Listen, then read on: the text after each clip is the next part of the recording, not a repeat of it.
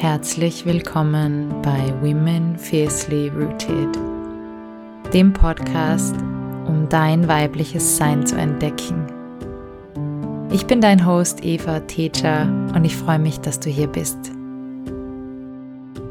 Ja, hallo und herzlich willkommen an alle Zuhörerinnen und Zuhörer, die sich diese Podcast-Folge heute anhören. Ich freue mich sehr, heute Pooja Lab zu Gast zu haben. Pooja ist Therapeutin und hat äh, ein wunderbares Retreat angeboten letzten Sommer, wo ich selbst Teilnehmerin war. Und dieser Prozess war für mich ganz besonders und ich ähm, schätze ihre Arbeit sehr. Und deswegen habe ich mir gedacht, wäre es doch schön, ein Gespräch zu führen hier für den Podcast. Und ja, jetzt bin ich sehr froh, dass du da bist. Hallo Pooja. Hallo Eva. Danke dir erstmal, dass du mich eingeladen hast, ja, dass wir diesen Podcast zusammen machen. Ich freue mich sehr, hier zu sein. Sehr gerne. Liebe Puja, stell dich doch mal vor, wer bist du und was machst du? Das ist die große Frage des Lebens. Wer bin ich? Ne? Genau. Okay, also mein Name ist Puja Leb. Ich arbeite als Psychotherapeutin, fokussiert auf Primär- und Traumaarbeit, aber auch ähm, Embodied Spirituality und Meditation. Ne? Und ich arbeite seit 35 Jahren in dem Feld. Ja, ich habe einen Background von Social Psychology, soziale Psychologie und natürlich in den ganzen Jahren noch viele, viele zusätzliche Ausbildungen. Ne? Und ähm, also ich offere, ich, ich biete meine Retreats weltweit an, also nicht nur in Deutschland, also ich habe mal neulich zusammengezählt, ich war bestimmt schon in 22 Länder. Ich habe mal, was mir mal langweilig war, habe ich mir mal die ganzen Länder aufgeschrieben, wie viele Länder ich schon war in den 35 Jahren. Ne? Also ich arbeite gern international auch, ne? weil das mir Spaß macht, so mit ganz verschiedenen Nationalitäten zu arbeiten. Ne? Und ich bin, also ich bin auch viel gereist. Ne? Ich war viel im Ausland, ja, im englischsprachigen Ausland und bin jetzt aber seit zehn Jahren in München, wo ich auch eine private Praxis habe in München City, ne? wo ich dann praktisch täglich auch Clients sehe. Ne? Also ich habe so einen Mix aus äh, Einzelsitzungen, Online-Sitzungen, natürlich jetzt viel speziell in den letzten zwei Jahren ne? und die Retreats, ja, die ich anbiete. Also ich glaube, ich habe bestimmt über, wenn ich das mal so überschlage, bestimmt über 20.000 Einzelsitzungen gemacht mit Leuten, ja, und bestimmt über 500 Retreats geleitet. Also ich sage immer, es ist nichts, was ich nicht schon gesehen habe und erlebt habe und mitgearbeitet habe. Ne? Und das gibt natürlich einem ein sehr gutes und beruhigendes Gefühl, dass egal mit was jemand kommt oder ne, mit was jemand arbeiten möchte, man weiß, man hat alle Tools. Ne? Das ist, kommt dann doch irgendwie mit dem Alter, wenn man da schon lange mitarbeitet, dass man da so eine Relaxation kriegt. Ne? Ja, und das ist auch als Klientin, muss ich sagen, sehr beruhigend, wenn man weiß, äh, egal was da in mir hochkommt, egal was ja, was für Dinge vielleicht da jetzt sich zeigen, mit denen man selbst, ähm, denen man selbst nicht gewachsen ist, dass man einfach weiß, okay, da ist eine Therapeutin, da ist ein Team, die damit umgehen können, die damit Erfahrung genau. haben. Genau. Ja. Also man muss auch alles, ne, was man so in Retreats anbietet, an Übungen, Strukturen, das muss man ja auch alles selber an sich erfahren haben und nicht nur einmal, ja, ja damit man einfach aus der Erfahrung rausarbeitet und nicht aus einem Konzept ne? oder ja. einfach nur Skills, die man gelernt hat. Ne? Mhm. Super wichtig. Absolut. Ja. Mm, wie bist du jetzt zu dieser Arbeit gekommen, die du jetzt machst? Also, also wie gesagt, ich habe in den späten 70er Jahren bis 1981 habe ich studiert. Ne? Und das war dann auch so die Zeit, wo schon, ähm, das war eine Bewegung aus Amerika, das war so Human Potential Movement. Und das Human Potential Movement war so eine könnte man sagen, so eine Gegenbewegung, so eine rebellische Gegenbewegung gegen konventionelle Psychotherapie. Ne? Und das hat mich fasziniert. Ne? Ich war da in Heidelberg, das war eh eine sehr rebellische Studentenstadt. Ne? Und das war auch in dieser Zeit so, so ein Aufbruch. Ne? Und ähm, da habe ich dann schon während dem Studium, habe ich dann schon an Selbsterfahrungsgruppen teilgenommen.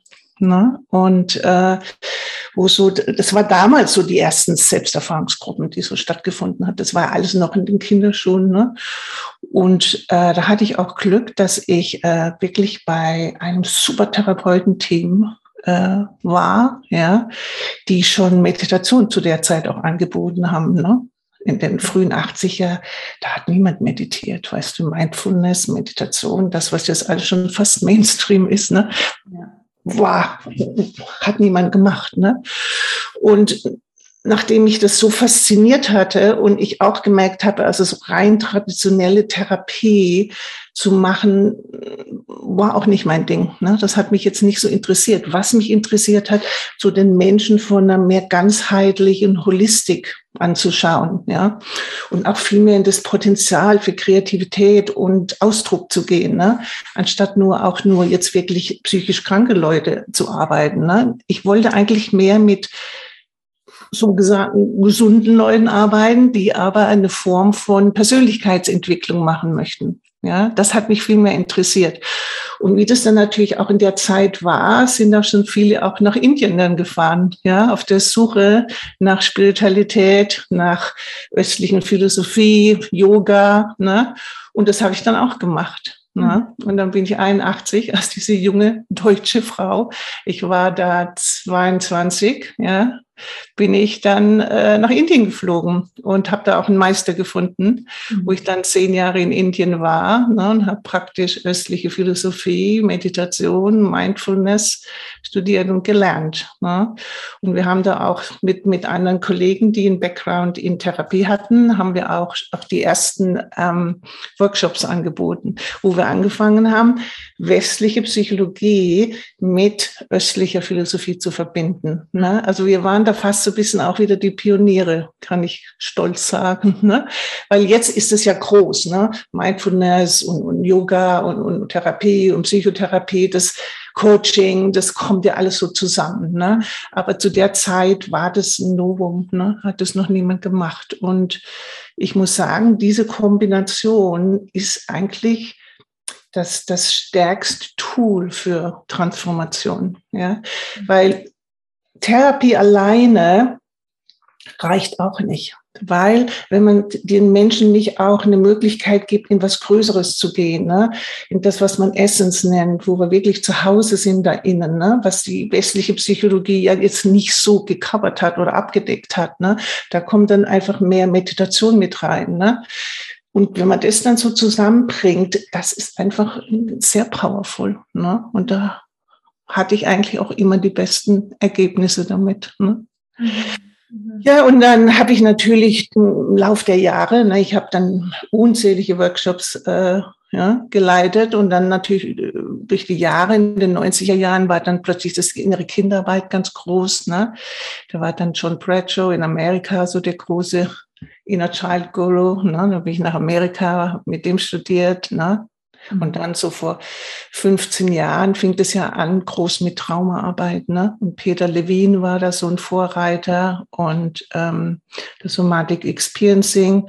Und dann ganz sehr so in den letzten Jahren natürlich Gabor Mate, ne? Mhm. der mich sehr, sehr inspiriert hat nochmal. Also ich muss sagen, ne? Gabor Mate, dieser John Bradshaw und natürlich ähm, Dr. Arthur Janov, der ist der Begründer von der Primärarbeit. Mhm. Das war ein Psychiater in Amerika in den der hat so in den 70er Jahren, war der eigentlich so der Erste, der verstanden hat, dass Trauma und unverarbeitete Emotionen aus der Kindheit, die gehen nicht weg, indem man nur kognitiv damit arbeitet und darüber redet. Ne? Und er war dann schon so der Erste, der die Leute einfach viel mehr dahin reingeführt hat, dass die ihre Gefühle ausdrücken durften. Mhm. Ob das ihre Wut war und dann mal Kissen hauen durften, ob das, der ob das die Trauer war, die da gespürt werden musste. Ja? Und da, wie gesagt, er war der Vorreiter eigentlich auch, dass das so zusammenkommt. Und er war natürlich, wie viele, die so Vorreiter sind. Der war natürlich da so vom Board von den amerikanischen Psych Psychiatrist dann nicht anerkannt. Ja, mhm. das Ne? War natürlich was Neues und jetzt findest du das überall. Ne? Jetzt hörst du überall, Embodiment ist eigentlich eines der wichtigsten Methoden, um traumasensitive Arbeit zu machen. Ne? Und das ist ja die Traumaarbeit. Ähm, die ist ja jetzt nicht nur in, in, im, im therapeutischen Teil, das, es geht ins ganze Coaching rein jetzt auch, ne, ins Yoga. Ne? Du ja. weißt es auch vom Yoga. Und wirklich, kannst du mich beim Wort nehmen. Ich glaube, in den nächsten zehn Jahren wird es das große Ding.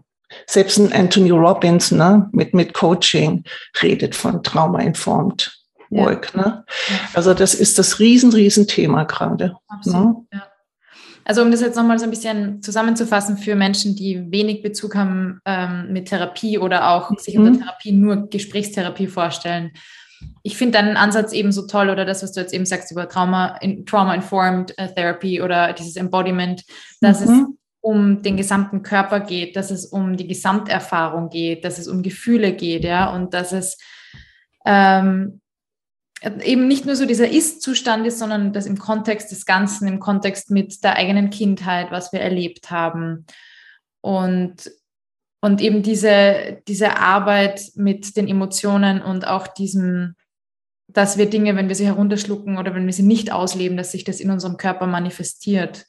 Und es gibt ja viele Menschen, die vielleicht mit Traumaarbeit auch noch nicht so viel Kontakt hatten oder dies unter Trauma sich nur vorstellen, man hat einen schweren Autounfall oder man war dabei, als eine Bank überfallen wurde oder wurde gekidnappt oder so Dinge, ja. Also das mhm. sind, glaube ich, die Dinge, an die Menschen eher denken, wenn sie an Trauma. Genau, genau. Kannst du mal erklären, ich kenne es aus dem Englischen, den Unterschied zwischen Trauma mit kleinem T und Trauma mit großem T, ja? Oder? Genau, genau, genau.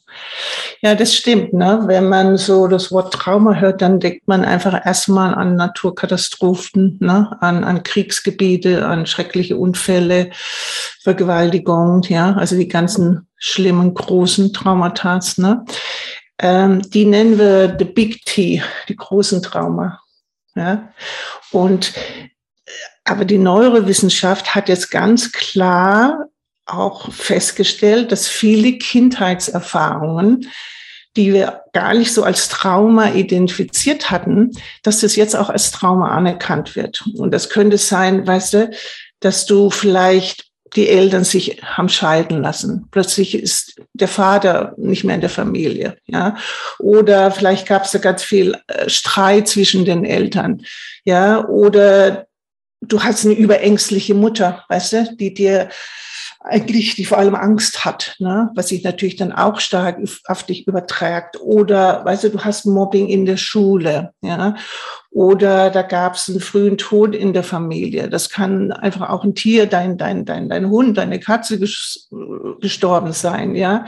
Oder uns wurde immer gesagt, oh, wir sind einfach zu viel, ja. Mhm. Ja, oder vielleicht gab es da finanziellen Stress in der Familie. Oder ähm, Vielleicht hat man dich oft lächerlich gemacht oder wenn du was sagen wolltest, ja, stimmt ja gar nicht und so, ne? Oder du bist aufgewachsen mit, mit diesen, was man jetzt sagt, Helikoptereltern, weißt du, die dir überhaupt keine Privacy lassen, die, die ständig irgendwie über dir sind, ne? Und alles kontrollieren, ne? Also jede Form, im Grunde, weißt du, jede Situation, was dich als Kind in einem Zustand zurückgelassen hat, dass du überwältigt warst, ja, und dass du mit, dass du mit einer Situation, die schwierig für dich war, allein warst. Mhm. Na, also so ist es neuerdings, das, das nennt man das kleine T. Ja. Ein Trauma. Ne? Und man kann jetzt gar nicht sagen, was einen stärkeren Effekt auf das Nervensystem hat, der Big T oder die Small T. Ja, weil auch die Small T's, alles, was da, weißt du, da passiert ist, wo du das Gefühl hattest, ich bin hilflos und ich verliere meine Sicherheit in irgendeiner Form.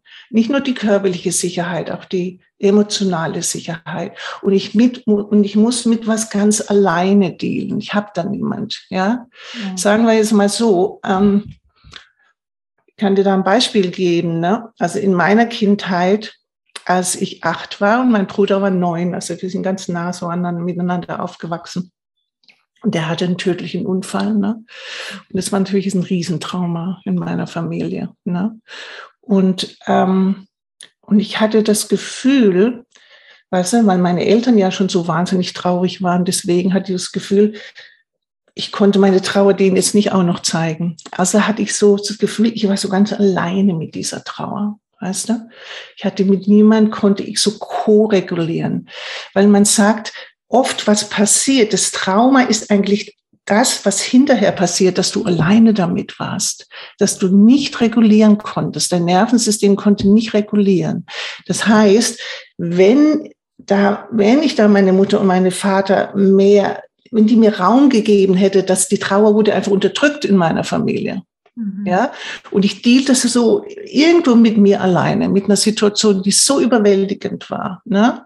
Mhm. Weil wichtig ist, wenn wir, wenn wir was erleben als Kind, was so ein bisschen, weißt du, von deiner Psyche her das übersteigt, du fällst vielleicht hin und es tut dir schrecklich weh. Ne?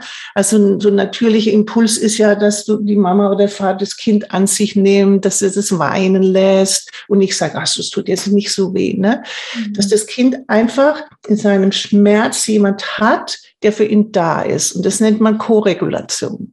Ja. Und Koregulation bewiesenerweise senkt den Cortisolspiegel wieder, ja, und dein Nervensystem switcht wieder zurück in Regulation, in diesen Parasympathikus-Modus, ja. was der Ruhemodus ist, ja. Mhm. Aber das heißt, jede Situation, wo, wie gesagt, wo wir als Kind einfach alleingelassen wurden, hilflos und unsere Sicherheit verloren haben, ne? das ist das, was wie Trauma definiert ist. Ne? Und das ist das Multi. Mhm. Danke für diese Erklärung. Was mich jetzt interessieren wird, ist, wie definierst du Kindheit? Bis wann gilt die Kindheit? Oder können wir dann als Erwachsene auch Trauma ähm, erleben, die natürlich, natürlich, natürlich. Also Kindheit, wenn man jetzt mal rein von der Gehirnentwicklung geht, der Neokortex, ne, der ist erst im Alter von so 23, 24 voll entwickelt erst. Mhm. Ja. Mhm. Das wissen viele gar nicht. Das erklärt dann auch oft so, warum so Teenager und junge Menschen auch manchmal so unmögliche Situationen machen. Ja. ja. Weil das Gehirn ist noch gar nicht voll entwickelt. Mhm. Ja. Aber ich würde sagen, wenn wir so jetzt mit Kindheitstrauma schauen, da arbeite ich mit den Leuten einfach so, weißt du, was vor vielleicht so 18 Jahren dann passiert ist. Ne? Also gibt es ja die ganz frühe Kindheit, dann die Schulzeit, dann die Teenagerjahre, wobei wir sagen, die Teenagerjahre ist schon so die erste Krise in unserem Leben. Und alles, was vorher passiert ist oder nicht verarbeitet wurde, kommt da schon an die Oberfläche. Hm, genau, das wollte ich jetzt gerade sagen, weil wenn wir als Erwachsene äh, Trauma erleben oder eben ja, Trauma erleben, dann rekreieren wir das ja auch, oder? Also ja, immer, aber kann passieren. Ja, ja, nee, das stimmt, das ist total richtig. Zum Beispiel, ähm, sagen wir mal, es ist ein Extrembeispiel, aber da kann man es besser dran sehen. Sagen wir eine Frau, als wurde das Mädchen ähm, sehr schlecht vom Vater behandelt, ja, oder der Vater ist einfach hat die Familie verlassen, ja. Dann kommt ja in ganz vielen Fällen vor, dass du dich später genau in so eine Beziehung wieder findest wo der Partner emotional nicht anwesend ist, der vielleicht bei jeder Herausforderung geht, ja, oder der dich auch schlecht behandelt, ne? Und dann fragt man sich natürlich, warum würde man sowas wählen? Wenn man so eine schmerzhafte, da schmerzhafte Erfahrung mit hat, warum wählt man das? Ne? Muss man wieder die Neurowissenschaft schauen. Das Gehirn geht erstmal mit dem, was es kennt. Das heißt, wir sagen immer so, das innere verletzte Kind in uns sucht sich immer wieder sein Zuhause. Mhm. Das, was es kennt. Mhm. Ja? Weil dann, selbst auf eine komische Art und Weise, fühlen wir uns irgendwie sicher. Ja. Trauma bedeutet ja immer, du hast Sicherheit verloren. Ja? Mhm. Weil für das Kind, selbst wenn der Vater jetzt ne, in dem Extrembeispiel nicht gut war zu dem Kind, hat das Kind, ist ja trotzdem auf die Bindung angewiesen. Ja. Ja, und ein Kind verwechselt Bindung immer mit Liebe, obwohl das zwei verschiedene Dinge sind. Mhm. Ja. Ja, ja, weil Kinder halt einfach so liebesfähig sind, ja. Und ja, ja, ja, natürlich.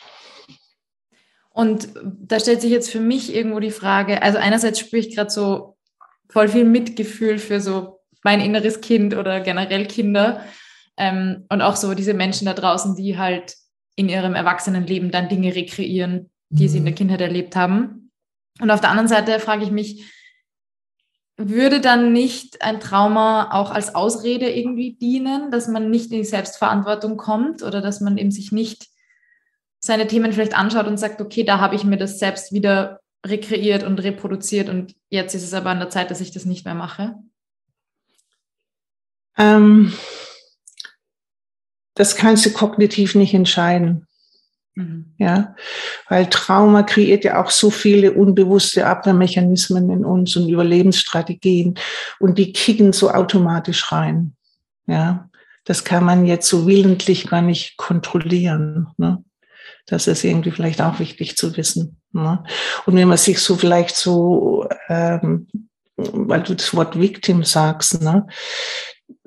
Das ist natürlich auch eine Traumareaktion, mhm. ganz klar. Weißt du? Oft wissen auch Therapeuten gar nicht, was wirklich Traumareaktionen sind. Ne? Also manchmal, um dir ein Beispiel zu geben, ja, kommt ein Klient, oder sagen wir mal, ein Klient kommt in meine Praxis, super erfolgreich im Business, highly educated, ja, und trotzdem ähm, kann der nicht schlafen oder hat Panikattacken, ja, so. Und wenn mit denen arbeitet, so gerade am Anfang, da sagen die alle, ich habe eine glückliche Kindheit gehabt. Ne? Das war alles wunderbar. Ne? Und dann muss man da immer so ein bisschen so eine Gegenfrage stellen. Okay, ich meine, wie kommt es? Du bist highly educated, du bist erfolgreich, ja? Warum schaffst du es zum Beispiel nicht, eine gute Beziehung zu führen? Warum gehst du vielleicht immer mit Partnern, die überhaupt nicht verfügbar sind? Ja? Oder wie kommt es, dass du ähm, einen Mangel an Empathie hast oder dass du alles aufschiebst, weißt du, dass du was anfängst, dass du was nicht zu Ende bringst? Wie kommt, dass du vielleicht ähm, immer schlechte äh, äh, Entscheidungen in deiner Karriere triffst oder in deinen Beziehungen, ja, oder du fühlst oder du hast du hast bist addicted zu was, ja, das ist ein riesengroßes Thema, Addiction, Süchte, ne? Ja. Und ähm, oder hast ein geringes Selbstwertgefühl. Wo glaubst du, dass das herkommt? Hm. Ja, weil ich sage immer, damit ist niemand geboren. Das sind erlernte, das sind typische Trauma-Response sozusagen, nennen wir die. Ne? Und ähm, man kann eigentlich sagen, wenn eine Person, sagen wir mal, mental, physisch, emotional, spirituell nicht in einem Top-Zustand ist, liegt da unverarbeitete Emotionen, Gefühle und Traumas aus der Kindheit. Mhm. Ja, und de dein Ansatz wäre jetzt, das zu fühlen, das zu spüren, dahin zu schauen und dann löst mhm. sich das alles von selber auf, oder? Ja, ähm, ganz leicht ist es nicht. Ja, so ganz leicht ist es nicht. Äh, das erste ist, ähm, die schlechte Nachricht ist, ähm, das braucht Zeit. Ja, unsere alten Traumata zu bearbeiten, ist nicht so ein Quick Fix. Also jeder, der da so ein Quick Fix verspricht, es stimmt einfach nicht. Ne? Aber die gute Nachricht ist, dass das heilen kann alles. Mhm. Weißt? Du kannst, weißt du, wenn du zum Beispiel auch das Gefühl hast, du lebst nicht dein Life-Purpose, du hast so Angst, dich da rauszutun mit dem, was du wirklich willst, ne? dann müssen wir halt gucken, was da die ganzen Blockaden dahinter sind. Vielleicht ist da eine Blockade jedes Mal, wenn du dich vielleicht als Kind mal mit dem Punkt gestellt hast, hat man vielleicht gesagt, oh, jetzt stell dich mal nicht so im Mittelpunkt, du bist auch nicht so wichtig und so. Ja, dann bedeutet das für die Person im Erwachsenenalter jedes Mal, wenn ich mich raustue, ist es was, was nicht sicher ist. Mhm. Und mein System will ja sicher sein, also mache ich das nicht. Ja. Ne? Also so Trauma und unverarbeitete äh, Emotionen aus der Kindheit kreiert ein sehr unflexibles Nervensystem. Dann bist du nicht mehr in diese Flexibility, oh, ich kann das machen, ich habe die Ressource und das und das, ja. Das braucht ein enttraumatisiertes Nervensystem sozusagen. Mhm. mhm. Weißt du, und ähm, wir sagen jetzt nicht irgendwie, die Eltern sind schlecht. Nein, die haben, die haben auf ihre Art und Weise uns geliebt, so sehr sie konnten. Ne? Aber man muss einfach sagen, unsere Eltern, die haben wahrscheinlich auch so viele unverarbeitete Themen und Emotionen in sich getragen. Vielleicht dürfen die nie Wut ausdrücken, ja, war das verboten. Oder Schmerz ausdrücken oder Trauer ausdrücken, ja. Die bringen ja auch so eine Altlast mit. Ja, und das ist das, was dann natürlich an die Kinder weitergegeben wird. Mhm. Ja? Und das ist, ähm, na, wir sagen in der Arbeit oft so, Schmerz, unverarbeiteter Schmerz ähm, wandelt so lange durch Familiensysteme, bis eine gewillt ist, es zu fühlen. Mhm was da ausgegrenzt wird oder was das sich nicht angeschaut wird, ja, dann stoppt das. Deshalb sage ich auch immer, auch gerade noch speziell für Eltern, das ist das größte Geschenk, was du deinen Kindern machen kannst, ist, dass du da bei dir mal aufräumst und mhm. guckst, ne? was, was muss ich da irgendwie bearbeiten, was liegt da irgendwie im Dunkeln, was habe ich da verdrängt, was, ja. Mhm. Und das wirkt sich auf deine Kinder dann ganz extrem positiv aus, natürlich. Ne? Also es geht darum, wirklich dann zu gucken, wo sind denn, wo wurde ich denn allein gelassen? Oh, wo wurde ich denn nicht gesehen als Kind? Oder wo wurde ich denn nicht positiv gespiegelt oder nicht gehört? Das ist alles Trauma. Und dann, dann zieht sich das Kind, man nennt das immer diese Traumainsel zurück muss alleine damit dealen. Ja, und das erlebt man ja auch oft dann, im, im, wenn man erwachsen ist, man ist so getriggert in was, dass man so auf seine Traumainsel geht.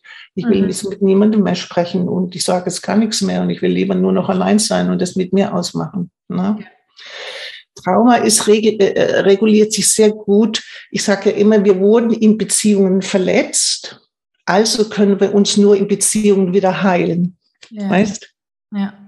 Weil so regulieren wir dann wieder, ne? Mhm. Na, ja. also mhm. ich glaube, emotional gesprochen, wie gesagt, also in den 35 Jahren, ich arbeite auch mit top erfolgreichen Leuten, ne?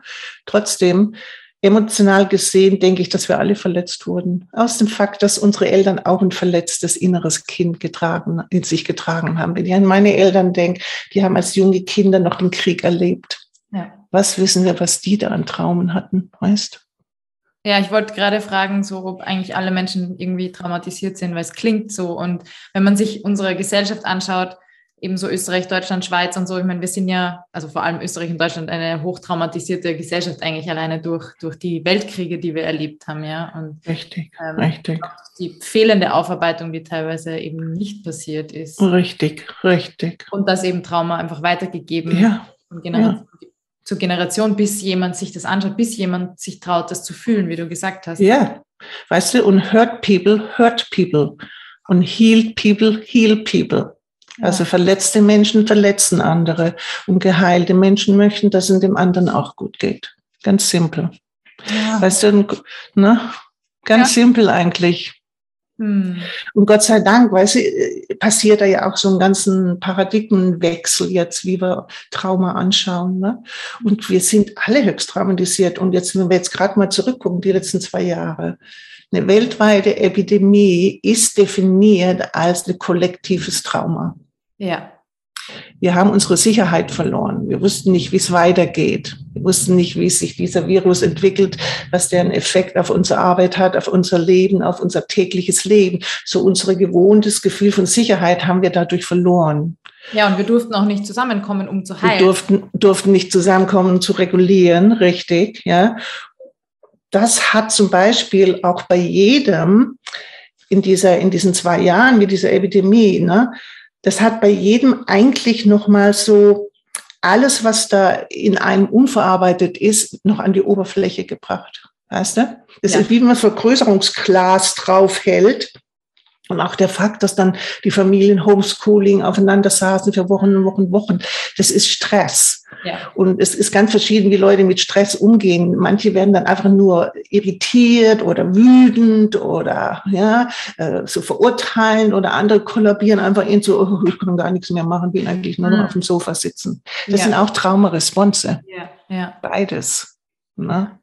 Also ich kann für mich sprechen, es hat definitiv die Pandemie einiges ausgelöst und, und hochgebracht. Und ja, ja, und ich, ich finde irgendwo, ist es ja ganz wichtig, wenn wir jetzt als Gesellschaft uns mehr mit Traumata befassen, äh, immer mehr Menschen mit diesen Themen in Kontakt kommen, dass wir dann eben nicht reflektieren und merken, okay, ich bin traumatisiert und dann eben kollabieren, wie du sagst, also eben in diese Form von, oh, ich habe keine Kraft, ich, das ist überfordert mich gerade alles, ich kann das jetzt nicht angehen, sondern eher dann eben den Mut, sich zu nehmen und zu sagen, ich, ich schaue mir das jetzt aber an und ich schaue dahin und ich fühle das, weil ich glaube, ganz viele Menschen haben tatsächlich auch Angst davor, das zu fühlen, was in ihnen steckt.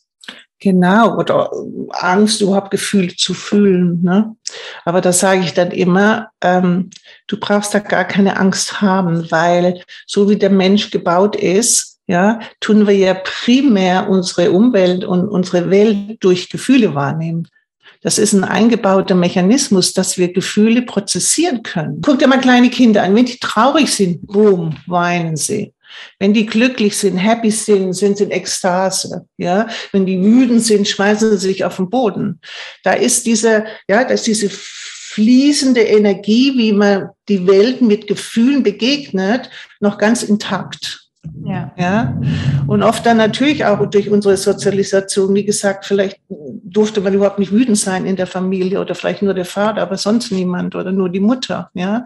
Oder, weißt du, man durfte nicht traurig sein. Ne? Also die Familie definiert natürlich auch, wie wir dann mit Gefühlen umgehen. Oder vielleicht wurden wir beschämt, wenn wir unsere Gefühle gezeigt haben. Ne? Mhm. Aber Gefühle ist, wie wir die Welt wahrnehmen. Ja. Ne? Und wie gesagt, ich bin da sehr froh, dass da so äh, kollektiv jetzt so ein ganzer Wandel passiert. Das fing ja auch an dann mit MeToo, ne? wo Traumata von vor 20, 30 Jahren, wo die Frauen so lange da im Schockfries waren, dass sie überhaupt nicht drüber sprechen konnte, weil das hat ja auch viel mit Scham zu tun. Ne? Das ist plötzlich so rausgekommen. Ne? Dann in der Kirche der ganze Missbrauch, ja. Es wird ja in Familien der Missbrauch, ne. Es wird, da ist ein Paradigmenshift äh, passiert. Und ich bin sehr froh, dass ne, dass die, die Therapien, das Yoga traumasensitiv wird, ne, das wird da hinschauen, weil wir können ja nicht sagen, alles, was es da draußen ist, auch an Gewalt, dass das nichts mit uns zu tun hat. Mhm. So leicht können wir es uns nichts machen, weißt? Und dann waren wir jetzt gerade froh, dass die Corona so sich so ein bisschen ausläuft. Dann sind wir jetzt, haben wir diesen Krieg in Europa der wieder alles Sicherheit nimmt. Ja, also im Moment ist kollektiv Trauma ganz, ganz groß, mhm. ganz, ganz groß. Ne? Und ähm, ich habe mir das so wirklich zu einem Muss gemacht, als es dann damals alles anfing mit Corona, dass ich auf der täglichen Basis Traumaregulation mache. Mhm. Ja, und da unterscheide ich drei Möglichkeiten, wie man die machen kann. Und ich teile euch die gerne mit, weil das kann jeder machen. Ne? Also das erste ist es nämlich so Self-Regulation.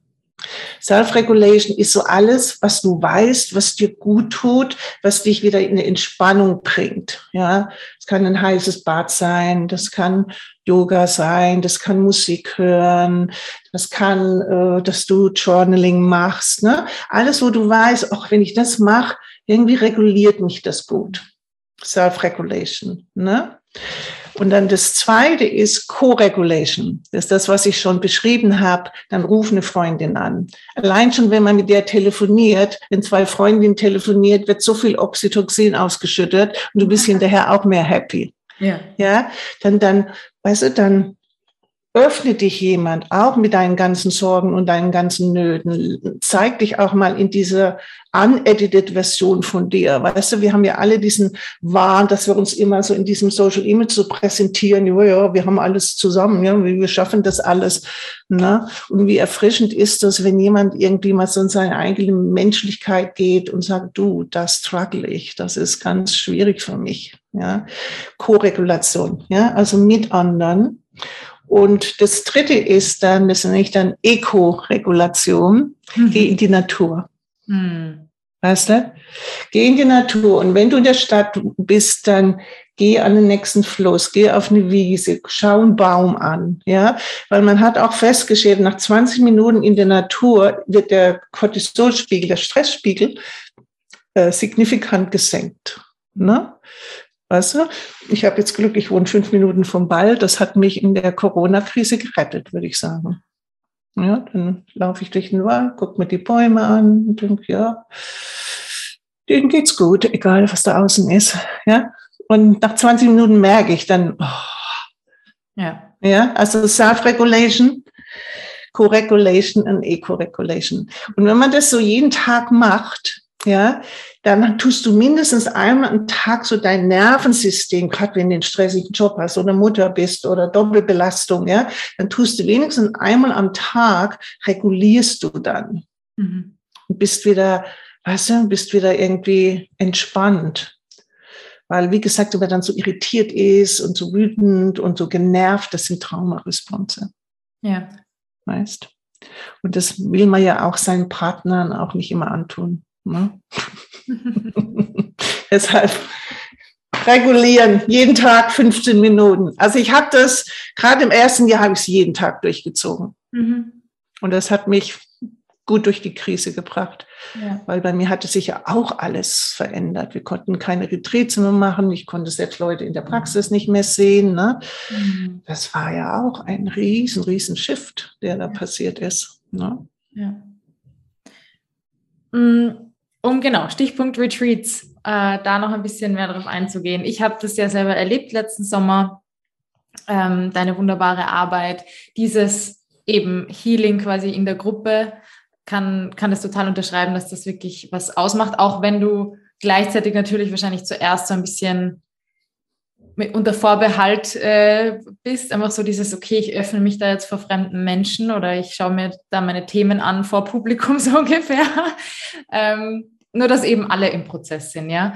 Mhm. Und kannst du ein bisschen mehr noch erklären, was jetzt so deine Angebote sind, ähm, mhm. Mhm. Was, was das Primal zum Beispiel ist? Der Primal Retreat. Genau, dieser Primal Childhood Decondition Retreat, das ist unser Flagship sozusagen. Ne?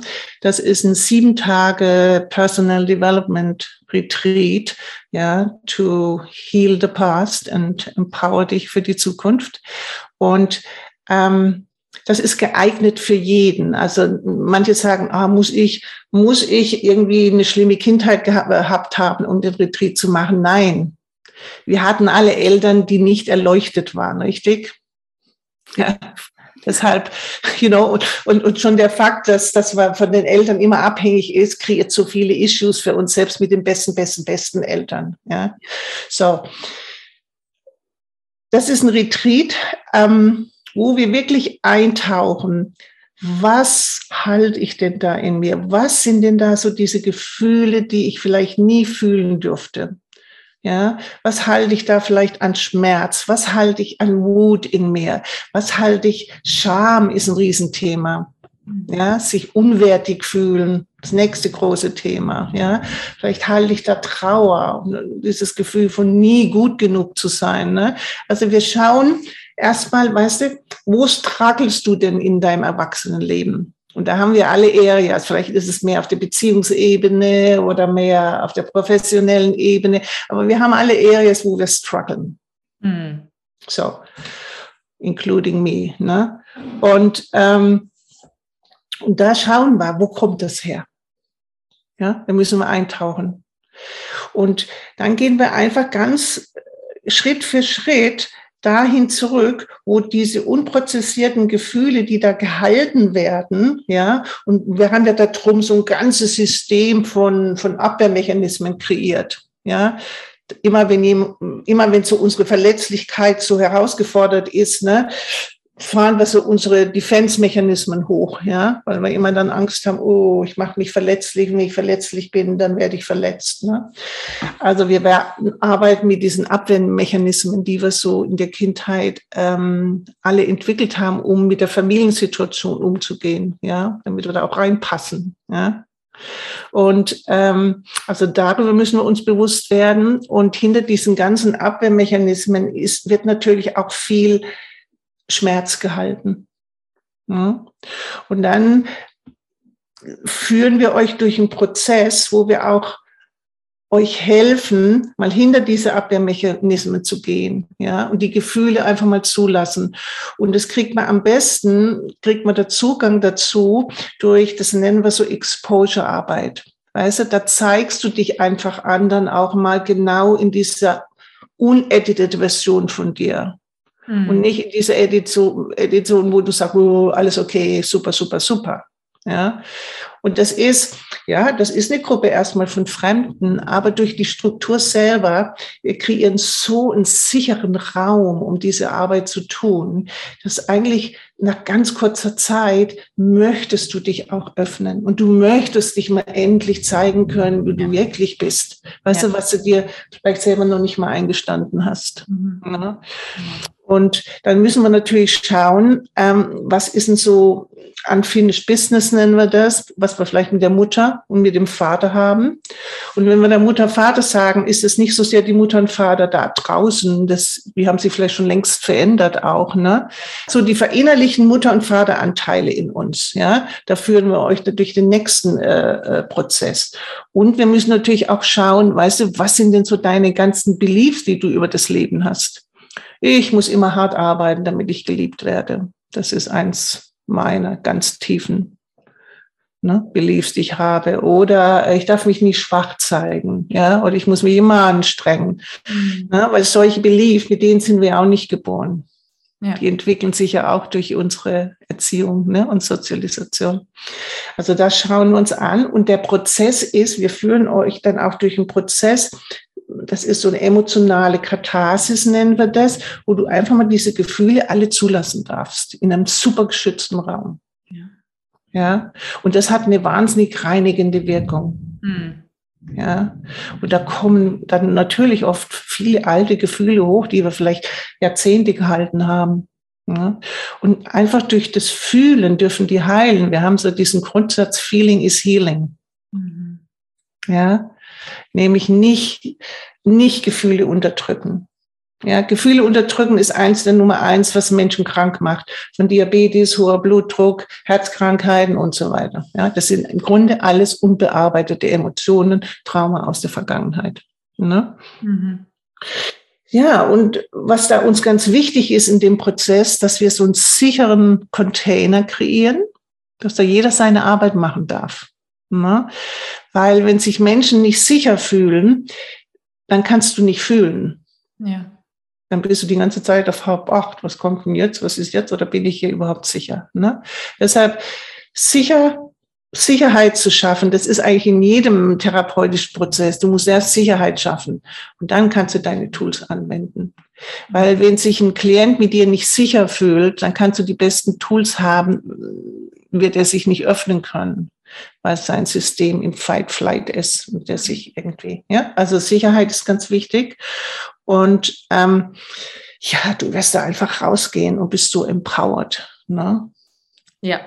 also, weil du so viel Zugang zu deinen verschütteten Emotionen hast. Das ist so ein Reinigungsprozess, ja.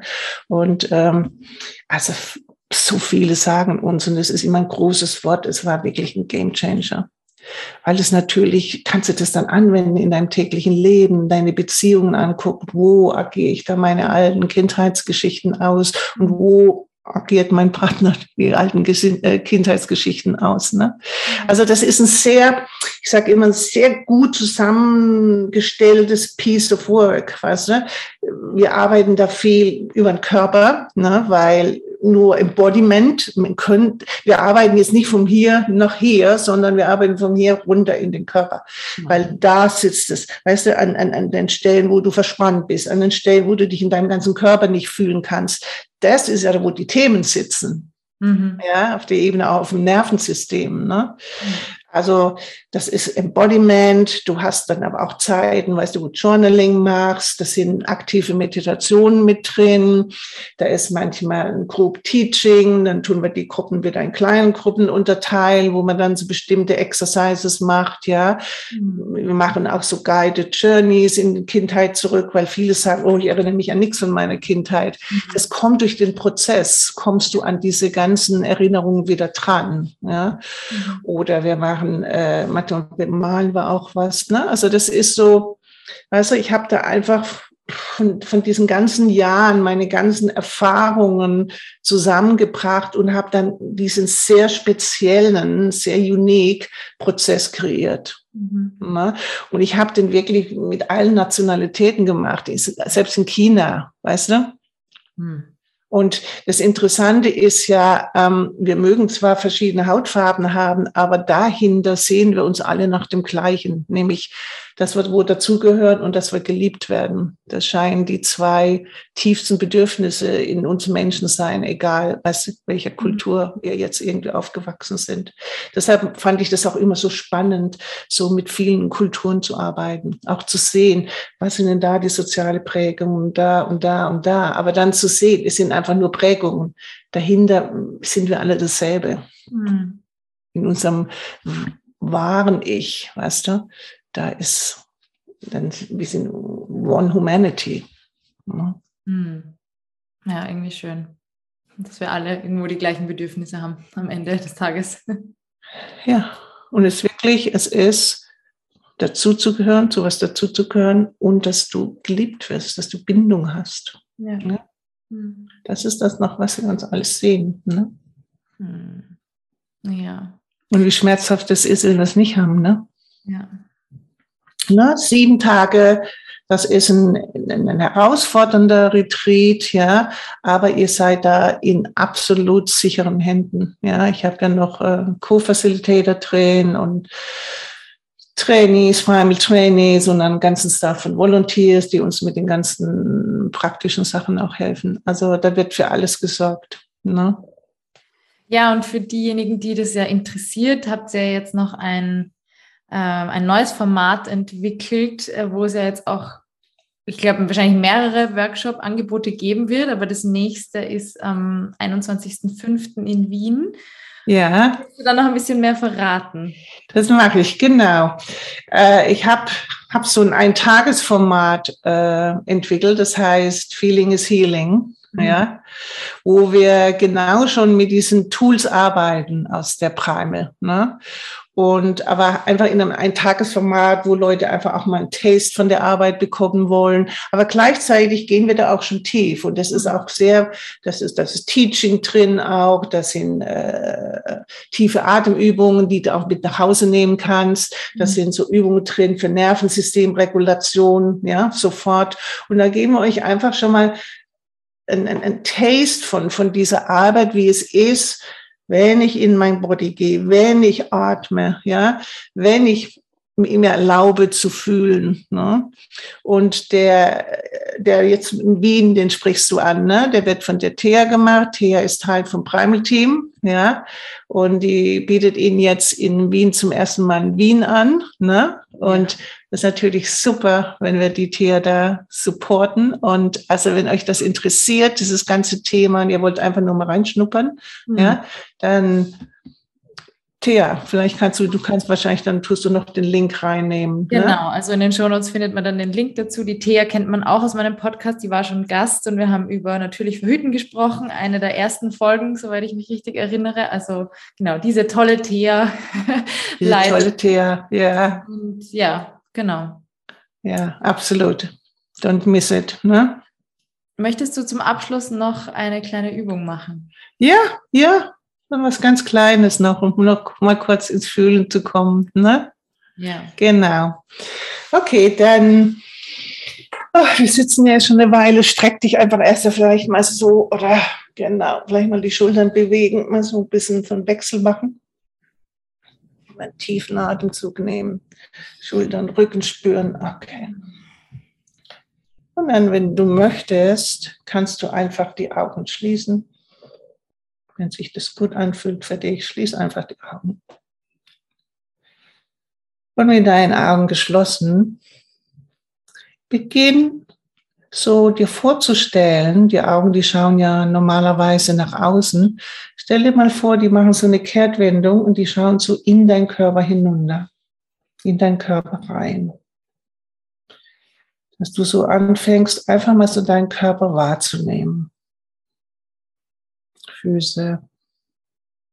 Dein Bauch ist ja angespannt oder entspannt. Deine Herzgegend, deine Schultern, dein Gesicht. Spürst deine Spannung vielleicht in der Stirn. Dann lass sie los. Und wenn wir so den Körper so wahrnehmen, dann nimm immer ganz wichtig jegliche Verurteilung raus. Also nicht sagen, oh, ist mir schon wieder so verspannt in meinen Schultern. Nee, nimm jede Verurteilung oder Beurteilung, nimm die raus. Lass dich einfach immer nur wahrnehmen, wie es halt gerade ist. Ja? Ohne das verändern zu müssen. Ja? Und dann nimm einfach mal deine rechte Hand und leg die so auf deine Herzmitte. Genau. Und einfach durch den Fakt, wenn wir die Hand auf das Herz legen, aktivieren wir, was wir das Herzgehirn nennen. Also wir haben nicht nur unser Mind da oben im Kopf, wir haben wie so ein zweites Gehirn im Herz was mehr die Intelligenz des Herzens ist. Und einfach durch den Fakt, dass du die Hand da hinhältst, aktivierst du sowas wie unser Herzgehirn. Und dann stell dir einfach vor, wie du diese Hand da spürst, da auf deinem Herz. Und ich rede mehr so von dem spirituellen Herz. Wer Yoga kennt, kennt das ja, das Chakra, das vierte Chakra das spirituelle Herz, was kein Arzt findet. Hm? Genau. Spür da rein und du gleichzeitig mal so deine Atmung so ganz bewusst verlangsamen. Weil immer wenn wir den Atem verlangsamen, geben wir unserem Körper die Botschaft, wir sind sicher. Also langsames Atmen bedeutet Sicherheit. Wir dürfen uns entspannen deshalb darf der Atem langsam werden.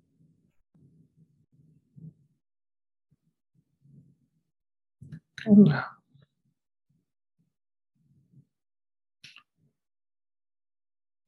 Und wenn du diese Hand auf deinem Herzen spürst, vielleicht merkst du, dass die Schultern sich vielleicht von alleine ein bisschen runtergehen, entspannen.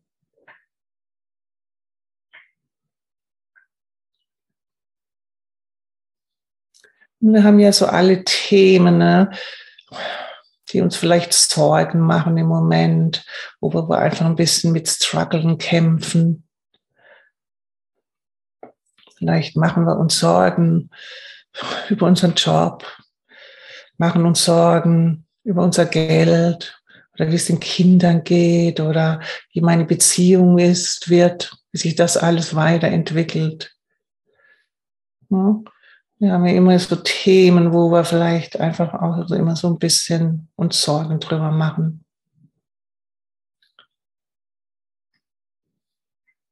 Mit diesen ganzen Themen, die da vielleicht im Moment wissen, wo wir uns ein bisschen herausgefordert fühlen, ja.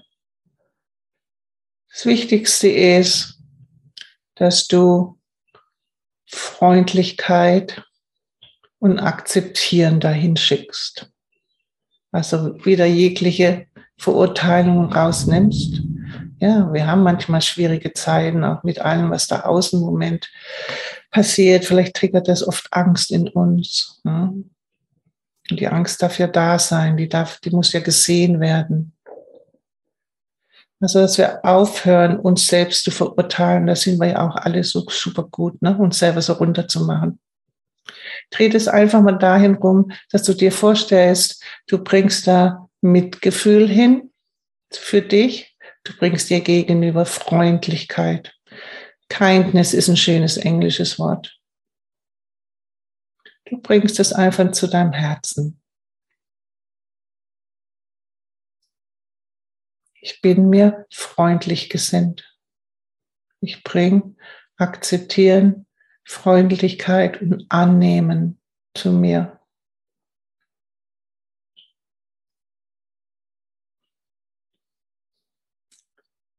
Und schau mal, ob du dieses, ja, diese Freundlichkeit dir gegenüber, dieses Annehmen von dir, dass du das vielleicht noch in den ganzen Abend, heute Abend reintragst. Oder in deinen Tag, morgen, die nächsten Tage, nächsten Wochen. Dass du dir immer wieder sagst, ja, ich bringe Freundlichkeit, Kindness und Akzeptieren zu mir. Egal wie schwierig vielleicht manches gerade ist. Ich bin mir gegenüber freundlich. Und ich höre auf, mich ständig selbst runterzumachen oder zu verurteilen. Ne?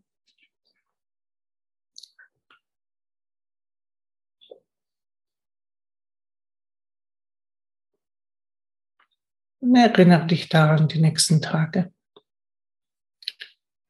Akzeptanz, Freundlichkeit, Kindness. Das kann man so einfach, das kannst du auch zwischendurch mal machen. Ne? Und dann nimm einen tiefen Atemzug durch die Nase ein. Wenn du dann ausatmest, mach einen hörbaren Sound von so ein Seufzen. Kannst du vielleicht nochmal machen, einatmen. Und dann mit diesem Seufzer lässt du das alles los.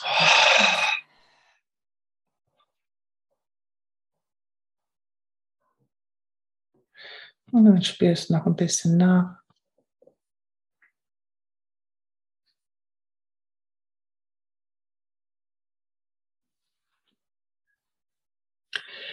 Und dann kannst du deine Arme wieder relaxen, entspannen und lässt dich wieder zurückkehren.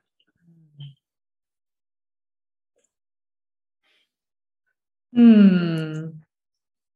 Dankeschön. Gerne. Ich mache das manchmal zwischen Sessions zum Beispiel. Hm. Ja. Ja, so wichtig. Ja, so wichtig. Weil wir sind oft so mit identifiziert uns selber immer hm. so überkritisch und selbst gegenüber zu sein. Ne? Ja. No. Friendliness, Kindness hm. und Acceptance, das sind die drei Wörter. Ja. Schön, das sind die drei Schlussworte. Genau, genau, Eva. Es war sehr schön, mit dir zu sprechen. Danke dir nochmal für die Einladung. Ja? Gerne.